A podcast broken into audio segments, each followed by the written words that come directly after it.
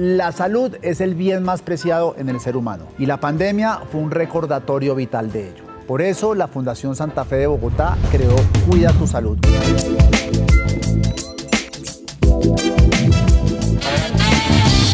Un podcast donde vamos a aprender muchísimo acerca de enfermedades, dolencias, cuidados y prevención, además de muchísimos otros temas que les invitamos a ustedes a que nos escriban a través de nuestras redes sociales de la Fundación Santa Fe de Bogotá sobre qué es lo que quieren investigar y averiguar más.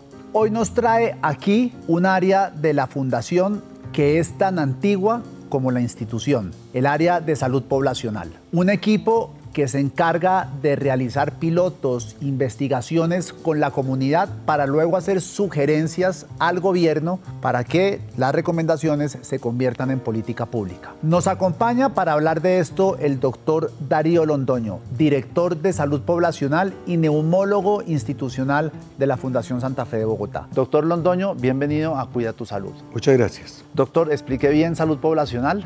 Bueno, salud poblacional es una área que apareció antes de que apareciera el hospital de la Fundación Santa Fe. Apareció en el año 1972, o sea, con la fundación de la, de la Fundación Santa Fe. Y aquí lo que se hacía era poder trabajar con las comunidades que estaban alrededor de ese lugar donde iba a estar un nuevo hospital.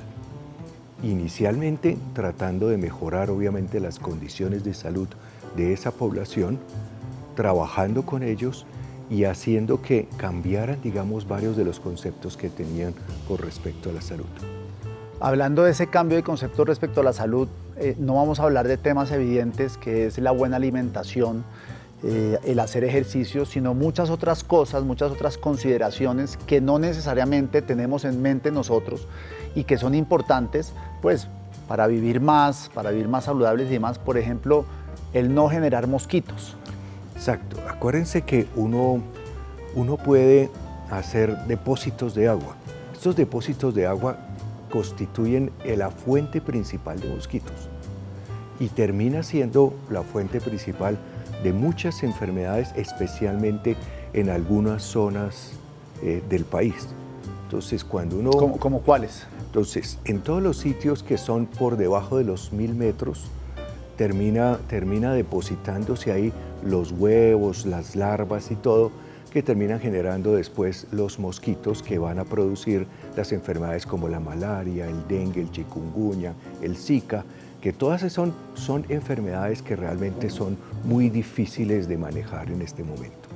Entonces, si uno logra controlar todos esos sitios donde se deposita el agua, evitando que se deposite, y aquellos sitios que uno deposita el agua para guardarlo por un tiempo, cubrirlos para que no puedan acceder los mosquitos, pues son cosas que van a beneficiar de una manera muy importante la salud de las personas. Doctor, usted hace referencia a que este problema se da sobre todo en áreas que están por debajo de mil metros sobre el nivel del mar. ¿Qué pasa con los que están por encima? ¿Ellos no presentan esos problemas? Hay, hay algunos casos que se han documentado hasta 1.600 metros, pero lo principal está por debajo de los 1.000 metros. O sea, en Bogotá, los casos que vemos de, dengue, chikungunya y eso es que se fueron de vacaciones a, a alguno de estos sitios cercanos de Bogotá, fueron picados allá por los mosquitos y llegan aquí a la ciudad y, digamos, se desarrolla la enfermedad. O sea, para, para, para cubrir el agua, ¿qué se necesita, por ejemplo? ¿Son puras redes? Cosas, cosas muy sencillas, o sea, el simple cubrirlo con una, con algún elemento como una pequeña red es, suficiente para que los mosquitos no puedan acceder a ella. ¿Alguna otra recomendación aparte de redes? Claro, o sea, siempre los depósitos de agua hay que estarlos limpiando, lavando, para que de esa manera pueda uno quitar aquellos otros elementos que pueden quedar ahí. Muy bien. Y para las personas que viven en, ciudades altas, eh, ¿La prevención, por ejemplo, el repelente sí sirve o no? Digamos, el, cuando las personas van a viajar a estos sitios, sin ninguna duda tienen que tratar de utilizar los repelentes. Eso funciona de una manera perfecta, eh, usados de una manera rutinaria. tienen que estarlos usando frecuentemente. El repelente y obviamente en ciertos lugares es necesario utilizar camisas de manga larga y pantalones largos porque la cantidad de mosquitos es tan grande que es imposible, digamos, el control de la situación si no se usa manga larga y pantalón largo.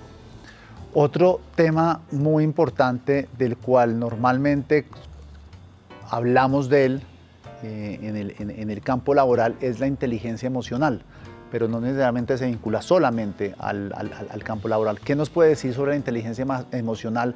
¿Cómo la debemos manejar en nuestro entorno, con nuestra familia, amigos, en el trabajo y demás? Mire, la inteligencia emocional y las estrategias de afrontamiento son elemento crítico para que los niños aprendan a defenderse en la vida.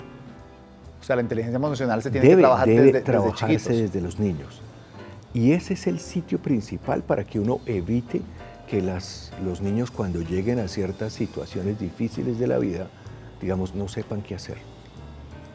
Y en los colegios tiene que trabajarse una articulación entre los profesores, los padres y, y los niños, para que los tres puedan manejar esa inteligencia emocional, esas estrategias de afrontamiento para poder saber cómo, cómo comportarse y cómo lograr salir adelante en las situaciones complejas.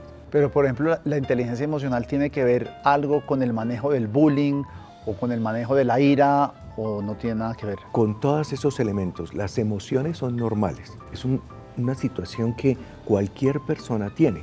Uno reacciona ante situaciones, pero uno tiene que saber cómo reaccionar ante las situaciones. ¿Y eso es algo que se, que se enseña desde el colegio o hay que capacitar también a los papás? Se va enseñando, digamos, en los colegios, pero hay que capacitar a los profesores y a los papás en cómo hacerlo. Porque si no, termina que el niño tiene mejor inteligencia emocional y estrategias de afrontamiento que la profesora o el papá o la mamá. Y entonces pues termina siendo una disociación grandísima. ¿Usted ha observado o de los estudios que han hecho si en Colombia sí hay un problema de no manejo de, inteligencia emocional? Es súper frecuente y nosotros, digamos, hicimos un estudio el cual recogimos información en este momento en Sogamoso y cogimos varios colegios de Sogamoso a los cuales les hicimos evaluación de inteligencia emocional y estrategias de afrontamiento a los niños, a los profesores y a los papás. ¿Cómo se evalúa o cuando están evaluando qué es lo que están buscando ahí? Entonces, digamos, son unas encuestas que, que están ya validadas y evaluadas claramente. Fue muy interesante ver que cuando íbamos a hacerlo,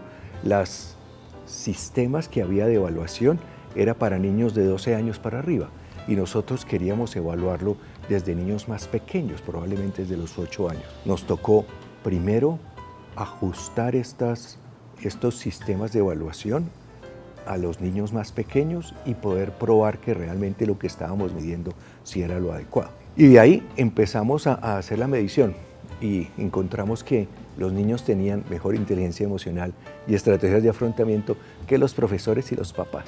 Mientras se desarrollan programas de inteligencia emocional, ¿cómo hace uno o cómo trata uno una persona ya adulta que no haya tenido pues el privilegio de poder tener esta, este, estas guías y directrices? ¿Se puede corregir? Acuérdese, acuérdese, que lo que pasa es que encontramos en muchos casos eh, dificultades ya psicológicas. Entonces podemos encontrar personas con depresión, ansiedad, y está asociado, digamos, a todas esas cosas que han ocurrido en el pasado muchas veces. La situación se hace imprescindible de que empecemos a trabajar sobre la comunidad para poder lograr cambiar muchas de las situaciones que están dándose en la parte de salud mental.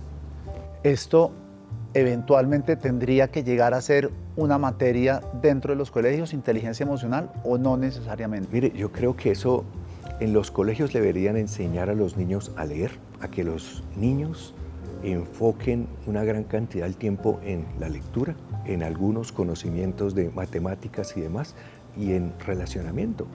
Y eso tiene que ver mucho con, con inteligencia emocional y estrategias de afrontamiento. Esto me lleva también a preguntarle eh, de algo que es importante y es la salud económica para la salud mental eh, de, de, de, una persona, pero cómo ustedes desde lo que ha estudiado, cómo se vincula lo uno con lo otro. Mire, yo creo que es, de suma importancia pensar en cómo es el desarrollo económico de una persona, porque eso, digamos, afecta de una manera directa el desarrollo de la salud de la misma persona. Voy a poner un ejemplo concreto, es las mujeres que se embarazan a muy temprana edad. Son mujeres que limitan inmediatamente su capacidad de desarrollo económico, porque tienen que dedicar mucho tiempo al cuidado de su niño. Y entonces algunos de ellos dejan de estudiar, dejan y se dedican a trabajos, en muchos casos informales, que los llevan a que no puedan desarrollarse financieramente. Y eso se ha conocido como una trampa de pobreza claramente, en que terminan siendo mujeres que no logran un desarrollo, digamos, eh, social y financiero adecuado y lleva a que los niños tengan problemas, digamos, de todo índole. Ella y el niño. Y ahí es donde ustedes se enfocan en prevenir, me imagino, los embarazos a temprana edad. Exactamente, digamos, entonces, un tema que ha sido, digamos, de nuestro interés desde hace mucho tiempo es tratar de evitar el embarazo adolescente y otra cosa que llamamos embarazo subsecuente, y es aquella niña que se embaraza y vuelve y se embaraza de una manera muy rápido, digamos, en corto tiempo. ¿Hay una razón por la cual eso sucede? Hay demasiadas, demasiados, eh, digamos, teorías con respecto a eso. Una de esas teorías dice es que los, las niñas, digamos, en su casa no se sienten bien, entonces buscan de alguna manera poder salir de la casa donde están, de su casa paterna y materna, y poder salir de allí para poder buscar otros horizontes. Pero como le explico, de pronto esos horizontes no van a ser los mejores. Nosotros hicimos una estrategia hace unos años, una estrategia coordinada con la Secretaría Distrital de Salud para tratar de evitar el embarazo adolescente. Eh, se hicieron varias cosas al tiempo y nosotros montamos una plataforma para tratar de darles enseñanza sobre educación sexual. Porque nosotros creíamos que se les estaba enseñando y que teníamos la idea de qué era lo que debería enseñársele. Pero cuando abrimos esa plataforma y le dijimos a ellos, ¿sabe qué?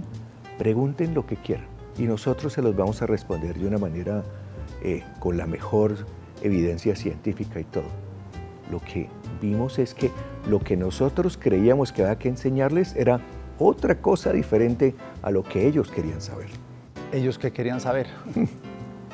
Uno, uno se queda aterrado, no le puedo ni contar la cantidad de cosas. Si usted entra a sexperto.com, va a encontrar ahí cantidad de preguntas que los adolescentes tienen sobre la sexualidad. Y, hay una pregunta, ¿usted por qué cree que eh, la, la, expectativa de lo que pensaban que ellos querían saber fue tan distinta a lo que ellos realmente quieren saber? Yo creo que no, yo creo que siempre hemos pensado que es lo que los adultos creemos que los niños tienen que saber y no lo que ellos realmente necesitan saber. ¿Esto involucra también al hombre? Es decir, esa salud económica que la mujer se vea perjudicada, esta, eh, también termina afectando al hombre. Y, y hemos hecho una cantidad de, de, actividades para involucrar al hombre dentro de este proceso, porque siempre se ha pensado que es que la mujer es la que tiene que hacer todo, la mujer es la que tiene que protegerse, la mujer es la que no. A ver, eso yo creo que debe pasar a la historia de, del mundo y tiene que ser un trabajo entre los dos, del hombre y de la mujer. ¿Usted cómo ve que Colombia está en este tema? ¿Estamos todavía muy rezagados? ¿Falta muchísimo trabajo por hacer o estamos bastante avanzados? Yo, creo que continuamos siendo machistas, continuamos, pero sí se ha avanzado, se ha avanzado de una manera importante. Creo que en Sexperto todavía, eh, digamos, cerca del 60 o 70% de las preguntas vienen de mujeres. ¿Cómo están socializando usted esta herramienta para que una persona como yo, por ejemplo, o mis hijas... Está en todas las redes sociales, está en todas las cosas que hacemos. Hacemos una gran cantidad de difusión. Cualquier adolescente puede entrar a ella, es gratis. ¿Cómo han estudiado comunidades donde el acceso a Internet es mucho más complejo? Nosotros nos hemos sorprendido, digamos, en eso. Eh, pensamos que no había tanta conectividad en algunos lugares y realmente los muchachos hoy en día son digitales. Y pues esa es la comunidad que nos interesa. Entonces, la mayoría de alguna manera se logran conectar. Doctor, nosotros como ciudadanos, ¿cómo podemos a través de pequeñas acciones aportar al apoyo de políticas públicas? En muchas oportunidades salen políticas que han mostrado claramente impacto. Quiero traer a la historia cosas del pasado. Cuando empezó lo de los cinturones de seguridad en los carros, la gente era muy difícil que se lo pusieran. Pero sabemos claramente que el día en que las personas se ponen los cinturones de seguridad, eso es una cosa que protege de una manera importante con accidentes muy graves en los carros. Pero inclusive hoy aún nos cuesta ponernos los cinturones de seguridad en la parte de atrás. Ya adelante todo el mundo se lo pone, pero atrás nos han empezado a decir, pero hasta ahorita es que estamos empezando a caer en cuenta la importancia de eso. Es que cuando hay un accidente grave y las personas de atrás no tienen el cinturón puesto, son un proyectil. Pueden salir completamente hacia adelante, impactar a otras personas, salir por la ventana de atrás o de adelante y, realmente causar una catástrofe. Entonces, el usar, digamos, el cinturón de seguridad, tanto los de adelante como los de atrás, son, son temas que uno podría hacerlo de una manera sencilla y está impactando de una manera importante la situación. Cigarrillo. Entonces aparece toda la política de control de tabaco y la gente aún sigue incumpliendo en algunos lugares, digamos, esas situaciones de que, en los sitios cerrados, sitios cerrados siguen fumando. Y pues el, el, problema es, si yo quiero hacerme daño, pues fume, pero hágalo usted y no trate de dañar a otros. Pero, pero yo sí siento que en Colombia se respeta bastante la norma de fumar en espacios, de no fumar en espacios cerrados. cada vez, cada vez ha ido mejorando, yo no lo dudo. O sea, todavía nos falta. Pero aparecieron otras cosas que son el cigarrillo electrónico el vape, el, el, y los vapeadores y todos estos sistemas que esos no los prohíben, pero terminan haciendo daño, el mismo daño probablemente. Ahí, por ejemplo, una institución como la Fundación Santa Fe de Bogotá eh, habla con el gobierno o con el Ministerio de Salud para que ellos implementen esa política pública o cómo hacen ustedes para que esto se convierta en una realidad de que el cigarrillo electrónico o eléctrico y los vapeadores se prohíban también en espacios cerrados? Mire, hemos, hemos trabajado de una manera articulada con diferentes entes para poder que en este momento pase una ley que hay para control de esos elementos como de cigarrillo electrónico y lo estamos trabajando con varios eh, grupos, tanto privados como públicos, para poder que esto se haga un control como si fuera un elemento de, de cigarrillo, porque en este momento no tiene ningún control. Y por eso es que los niños pueden llamar a uno de estos servicios y se lo llevan a la casa y tienen menos de 18 años y lo pueden comprar. Y entonces dice uno, pero esto no debería realmente suceder que, hablando de cigarrillo me lleva a la parte de quemaduras. Nosotros tuvimos en uno de los primeros podcasts de Cuida tu Salud a la doctora Viviana Gómez de la unidad de quemados. Y ese es algo, eso es algo en lo que salud poblacional, lo que su área también se ha enfocado en hacerle una pedagogía al país de la importancia de prevenir pequeñas cosas que nos puedan llevar a unos desastres de quemaduras. Hemos venido trabajando precisamente con ella en eso.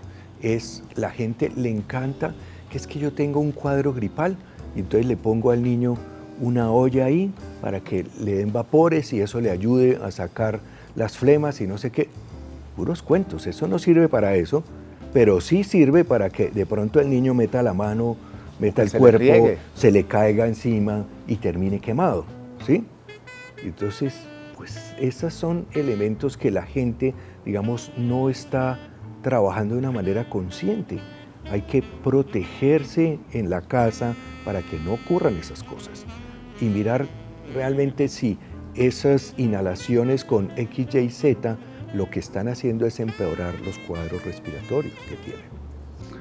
Al comenzar, antes de comenzar el podcast estábamos hablando de un tema que era importante mencionar aquí, que era cómo cambiar uno para apoyar a otros. Y eso es algo pues, que hemos oído siempre, pero si nos pudiese matizar exactamente qué quiere decir eso y cómo podemos cambiar y cómo podemos ayudar y cómo eso puede mejorar la salud, porque Aparte del cigarrillo y demás, no se me ocurre otro ejemplo.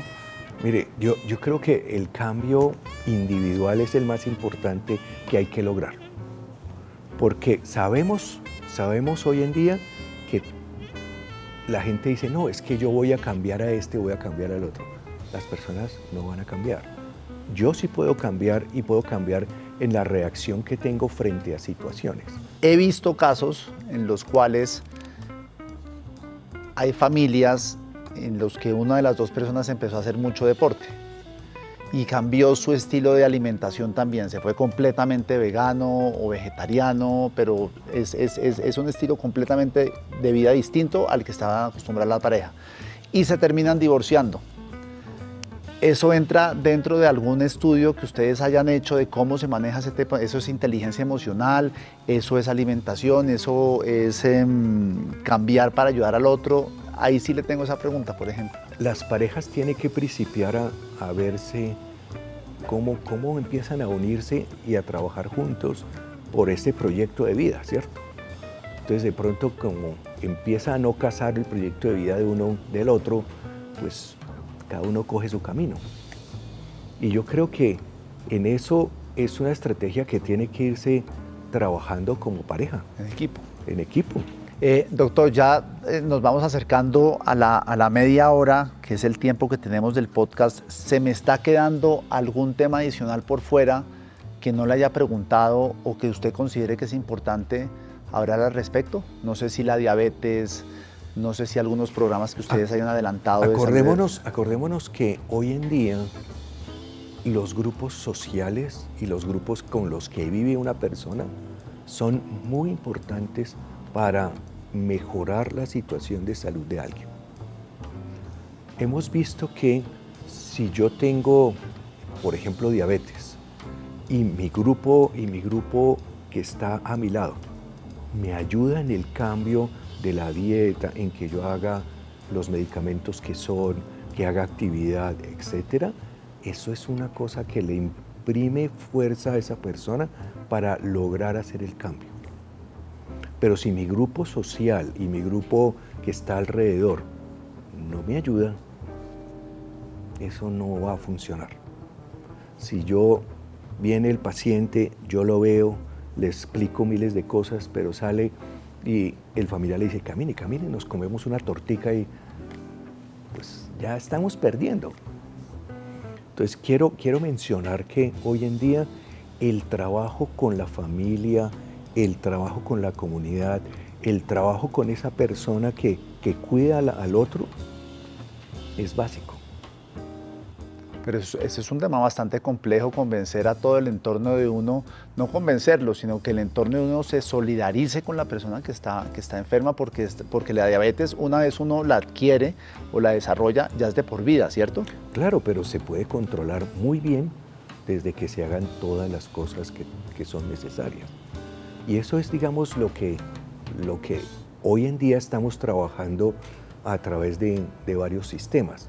Sistemas electrónicos, pero sistemas de, buscar cómo incrementar el apoyo de la familia, del cuidador y demás, Pero enseñándoles. Fíjese, que eso que usted está contando empieza a conectar todo lo que hemos hablado en este, en este podcast, que es primero el tema de la inteligencia emocional porque creo que inteligencia emocional también es saber cómo acoplarse a los entornos y ayudar, ser más solidarios, cambiar para apoyar al otro.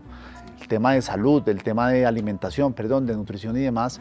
O sea, es un área bastante integral, salud poblacional. Así es, nosotros tratamos, digamos, de cubrir una cosa que se ha llamado determinantes sociales de la salud, que cubre todos estos elementos, para que realmente la salud de un individuo no sea únicamente que atendió a los servicios de salud o que se le dio recomendaciones sobre ejercicio y comida, sino que tiene otra cantidad de cosas alrededor que necesita, digamos, ser manejadas, trabajadas con esa persona. Para unos papás que están oyendo este podcast y que les ha interesado la materia y saben que en el colegio donde están estudiando sus hijos no se está enseñando eso, ¿cómo pueden ellos documentarse? Porque yo soy un fanático de Internet y me encanta buscar cosas en Internet, pero Internet también tiene mucha basura y mucha desinformación. ¿Dónde acude uno para informarse más pertinentemente sobre todas estas cosas que hemos estado hablando? Digamos, la página de la fundación tiene algunos elementos, pero digamos, tenemos otras páginas que hemos creado, digamos, nosotros. Y hemos creado páginas para, para manejar las emociones de los individuos. Y eso, digamos, son páginas que debería, digamos, consultar las personas porque les aprenden a cómo manejo mis emociones, qué son las emociones, cómo puedo, digamos, hacer una situación de las emociones mucho más tranquila. Entonces, creo que son elementos que se debería, y esa se llama háblalo.com. Háblalo. Háblalo.com. Sí. Y uno tiene la posibilidad de hablar directamente con un doctor o buscar una Ahí cita. Hay, con allí, allí hay, allí hay eh, sistemas en los cuales uno puede hacer pequeños chats con personas que son psicólogos que están al otro lado. Puede hacer, digamos, algunos otros elementos de, de conversación con personas cuando sean necesarios. Bueno, doctor Londoño, muchas gracias por lo que ha sido un apasionante podcast. De verdad, eh, lo tenía enfocado de otra manera y terminó siendo, creo que muy útil para las personas que nos están escuchando, muy útil para mí. Eh, sobre todo en el tema de la inteligencia emocional, de cambiar para apoyar el otro, el tema del, agua y demás, y me imagino que hay muchos otros temas que nos dejamos por fuera, pero supongo que habrá una segunda parte de este, de este podcast. Muchas gracias, doctor Londoño.